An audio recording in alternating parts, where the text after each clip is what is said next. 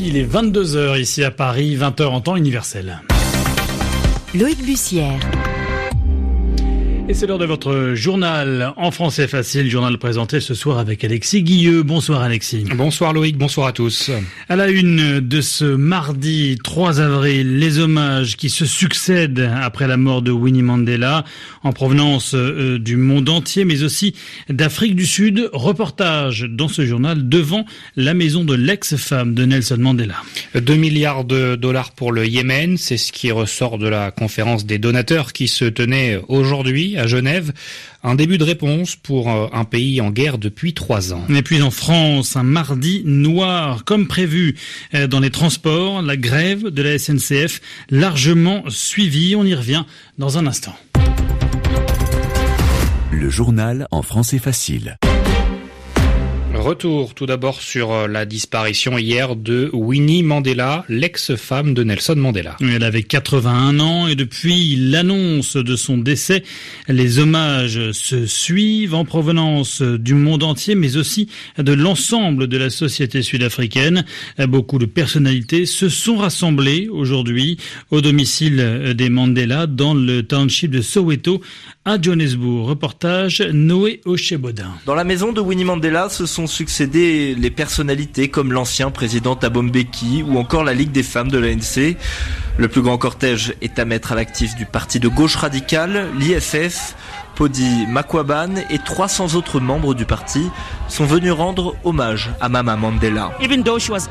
Même si elle était de l'ANC, en tant que membre de l'EFF, nous sommes honorés d'avoir quelqu'un de son calibre dans le pays. À l'avant du cortège, le leader du parti, Julius Malema, improvise un meeting. Ce très proche de Winnie Mandela revendique son héritage politique. La lance du combat est tombée. Nous sommes ici pour la ramasser et pour continuer le combat. Mama Winnie, jamais nous ne trahirons ton combat et nous allons continuer la lutte. La famille Mandela reçoit pendant ce temps-là les nombreuses condoléances. Le petit-fils par alliance de Winnie, Thierry Bachala. La liberté de l'expression n'est pas avoir peur, confronter tes, tes, tes ennemis. C'est elle la démocratie, c'est elle. Combattre un géant euh, comme l'apartheid, seul, c'est elle. Après ces hommages politiques, viendra l'heure du dernier hommage populaire, le 14 avril. Noé Ochebodin, Johannesburg, RFI. À la une également, ce que les Nations Unies décrivent comme le théâtre de la pire crise humanitaire dans le monde. La situation au Yémen était au cœur d'une conférence des donateurs aujourd'hui à Genève. Oui, l'objectif euh, de cette conférence, c'était de récolter euh, des moyens financiers pour euh, répondre à la guerre qui dure depuis trois ans dans le pays. Une guerre qui a fait quelques 10 000 morts et 2 millions de déplacés. Au total, ce sont plus de 2 milliards de dollars qui ont pu être récoltés. Des résultats encourageant pour le secrétaire général de l'ONU, Antonio Guterres. Les promesses annoncées représentent plus de 2 milliards de dollars et si vous comparez avec le milliard de dollars récolté l'an dernier, nous avons pratiquement doublé les dons. Mais aussi importantes soient-elles, les aides financières ne sont pas suffisantes. Nous avons besoin de toutes les parties impliquées dans ce conflit pour faire respecter le droit international humanitaire et pour protéger les civils. Et surtout, nous avons besoin d'un processus politique sérieux pour aboutir à une solution politique. Les crises humanitaires ne sont jamais résolues uniquement par des réponses humanitaires. Les solutions sont toujours politiques et au Yémen, ce dont nous avons besoin, c'est une solution politique pour que cette conférence de donateurs ne se répète plus à l'avenir.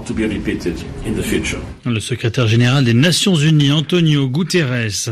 En bref, le rétro-pédalage de Benjamin Netanyahou, le premier ministre israélien qui annonçait hier un accord avec le HCR, le Haut Commissariat de l'ONU pour les réfugiés, accord concernant le sort de près de 40 000 Érythréens et Soudanais entrés illégalement en Israël. Le texte est finalement annulé. Benjamin Netanyahou dit en avoir pesé à nouveau les avantages et les inconvénients. Il répond surtout aux critiques d'une partie de son gouvernement. Cette autre annonce de Donald Trump, le président américain, qui réaffirme euh, sa volonté de quitter la Syrie et de ramener les troupes américaines à la maison, selon ses propres termes.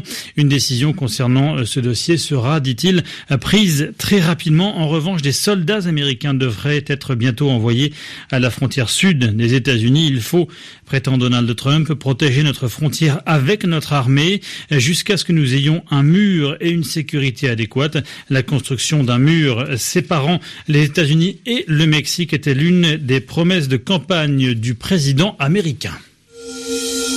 Le journal en français facile.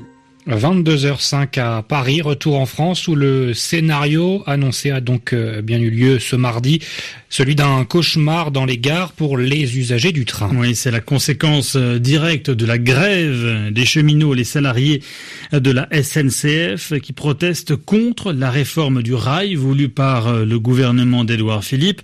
Euh, le mouvement qui doit se poursuivre demain était largement suivi ce mardi avec seulement un TGV sur huit en service. Les cheminots font grève car ils se disent inquiets pour leur statut, pour l'ouverture également de la concurrence du transport de voyageurs. Il rappelle toutefois qu'il ne se mobilise pas par plaisir. C'est ce que souligne Kevin Kane. Il est secrétaire général de la CGT Cheminot pour la région Paris-Nord. Un sentiment partagé. Alors une satisfaction de voir que euh, les cheminots euh, sont massivement mobilisés, donc euh, mesurent les enjeux et donc agissent. Et en même temps, on peut pas complètement se satisfaire d'une situation où les usagers souffrent des conséquences d'une grève. Mais encore une fois, c'est pas de notre fait, c'est du fait du gouvernement et de la direction d'entreprise. Donc euh, c'est une satisfaction en demi-teinte, on va dire. Quel geste vous attendez là de la part du gouvernement et de la direction de la SNCF qui retrouvent la voie de la raison et qu'ils euh, prennent le chemin de la défense euh, du service public. Et nous, ce qu'on demande, il y a bien évidemment une opposition à, la réforme qui vise à, à, privatiser le mode ferroviaire par l'ouverture à la concurrence ou à privatiser la SNCF, notamment par sa transformation d'EPIC en société anonyme. Mais au-delà de ça, il y a aussi la question voilà, d'avoir une vraie qualité de service rendu aux usagers, euh, en termes d'aménagement du territoire, en termes d'équité d'accès, qu'elle soit tarifaire ou géographique, etc. etc. Donc euh, finalement, c'est un enjeu aussi de société. Maintenant, plutôt le gouvernement entendra raison, plutôt aussi euh, la grève s'arrêtera. Kevin Ken, secrétaire général de la CGT cheminot pour la région Paris-Nord, au micro RFI de David Bachet. Le mouvement des cheminots se poursuit demain, mercredi. Il doit, je le rappelle, s'étaler jusqu'au mois de juin à raison de deux jours de grève par semaine. Et puis, il n'y a pas que le rail qui fait l'objet de perturbations cette semaine. Les salariés d'Air France poursuivent également leur mouvement. Aujourd'hui, pour le quatrième jour de suite, la compagnie prévoyait toutefois d'assurer les trois quarts de son programme de vol. L'intersyndicale, je le rappelle, réclame une hausse des salaires de 6%. On referme ce journal sur euh, ce nouveau record de distance établi par euh, des scientifiques de l'Université du Minnesota. Oui, des scientifiques euh, qui ont découvert l'existence de l'étoile la plus lointaine jamais observée à précisément 9,3 milliards d'années-lumière de nous. C'est 100 fois plus loin que les précédents records. Et au-delà de l'anecdote, son étude pourrait nous apprendre bien des choses sur l'univers, Simon Rosé. Icar, c'est son surnom, et ce qu'on appelle une super géante bleue. Une étoile si grande, si massive et si brillante que notre Soleil ferait office de veilleuse à ses côtés. C'est à 9,3 milliards d'années-lumière de nous qu'elle a été débusquée, à 93 000 milliards de milliards de kilomètres. C'est loin, tellement loin que même son intense éclat ne pouvait pas être détecté sans utiliser de moyens détournés. Pour repérer Icar, il a donc fallu le télescope spatial Hubble et l'aide d'un phénomène physique qu'on appelle la lentille gravitationnelle.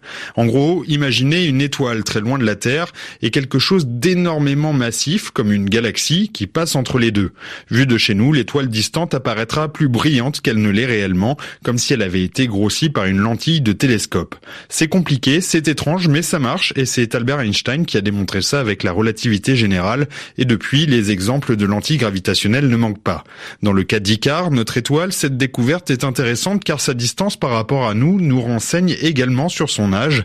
La lumière que l'on a captée a ainsi 9,3 milliards d'années, une époque où l'univers était encore adolescent et que l'on peut désormais étudier. Une précision signée Simon Rosé. Un mot de football avant de refermer ce journal avec euh, le début des quarts de finale de la Ligue des Champions. Deux rencontres se jouent en ce moment. Séville contre le Bayern Munich. Les deux équipes en sont à un but partout à la 65e minute de jeu. Et puis dans l'autre rencontre, le Real Madrid mène sur le terrain de la Juventus de Turin. Le score 2 buts à 0 RFI. Il est 22h10 à Paris.